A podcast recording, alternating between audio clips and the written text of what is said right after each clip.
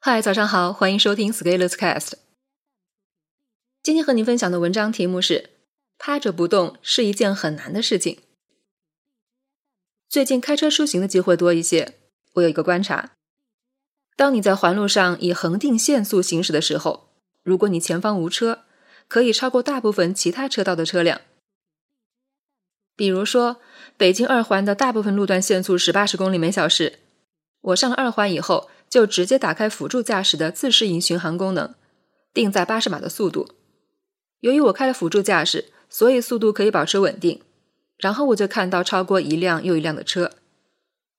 这个原因其实很简单，我是开启了自适应巡航，贴着限速稳定行驶的，所以速度几乎没有浪费。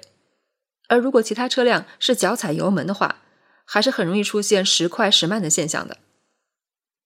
假如在二环路上开路程足够长，你会发现，即使有一些车最开始开的比你快，只要你趴在稳定八十码的状态保持不动，最后你还是会超过对方，除非对方超速了，否则不会有追不上的。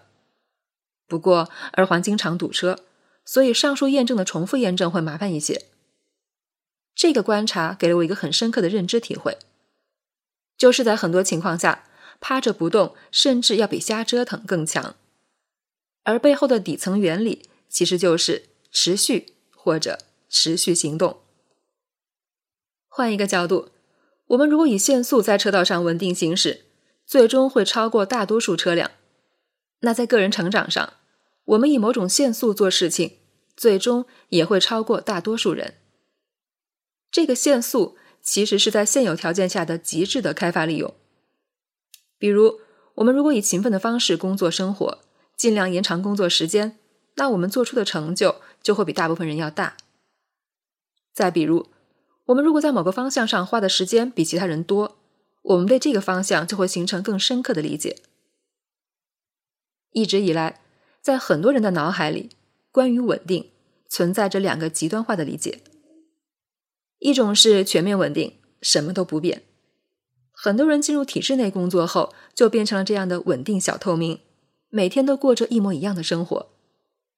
一种是全面震荡，朝不保夕，什么都是。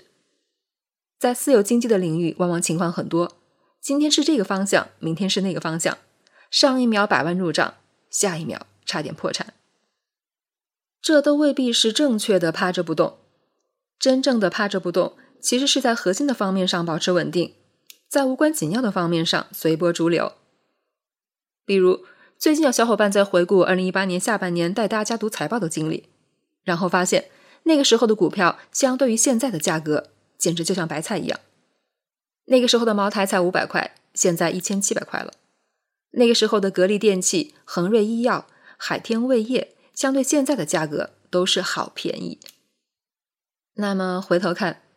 如果你在两年前买入以上任意一只股票，然后这两年趴着不动，现在至少会获得翻倍的收益。你什么都不用看，就是买入，然后趴着不动，两年后你就能收获到翻倍的收益。但是这个翻倍的结果却不是马上给你的，不是立竿见影，也不是事先承诺的。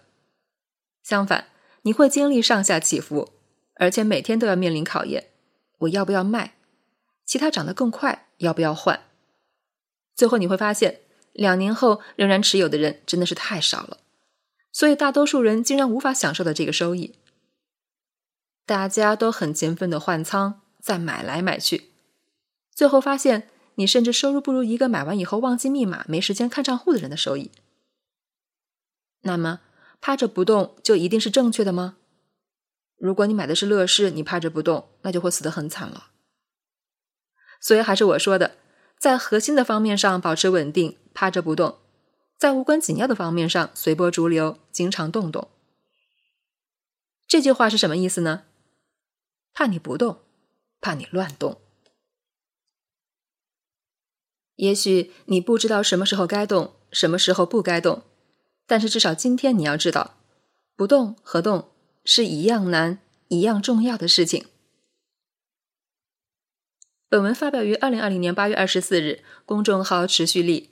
如果你喜欢这篇文章，欢迎搜索关注公众号“持续力”，也可以添加作者微信 F Scalers 一起交流。咱们明天见。